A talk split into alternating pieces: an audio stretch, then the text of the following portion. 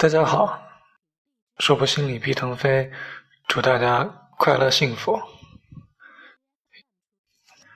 由于今天是特殊的节日，也祝愿去了远方陌生地方的朋友和亲人们安详平和，不会孤独。生活会变成你想让它变成的样子，你也会变成你应该变成的样子。很多鸡汤和以心理学为基调的鸡汤，给了我们很多心灵能量，让我们可以在困扰的时候有一些力量去面对冲突和糟糕的事情带来的负面情绪和心理问题。可是慢慢的，人人们不再满足于所谓刚需的鸡汤，因为好像过了没多久，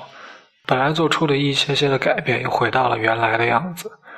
我们总是习惯于做我们擅长的事。用我们擅长的方式生活，尽管它好像让我们有一些困扰，甚至在某一个时刻困扰到想要摆脱它。想试着把舒适区的概念换一个角度来说，往往不愿意去做新的尝试，或者坚持一种新的生活方式，去改变的现有状态的时候，也许是我们不想要为一个可能更糟的结果去承担个人应该承担的责任。人们怕未知，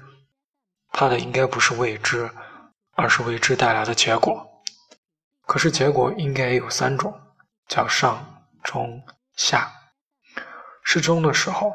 生活应该没有太大的波澜，我们依然像原来的方式在进行。那么，如果我们本来有了一些困扰和不好的状态，概率论会支持我们去做一些什么。不久前看到了一句话，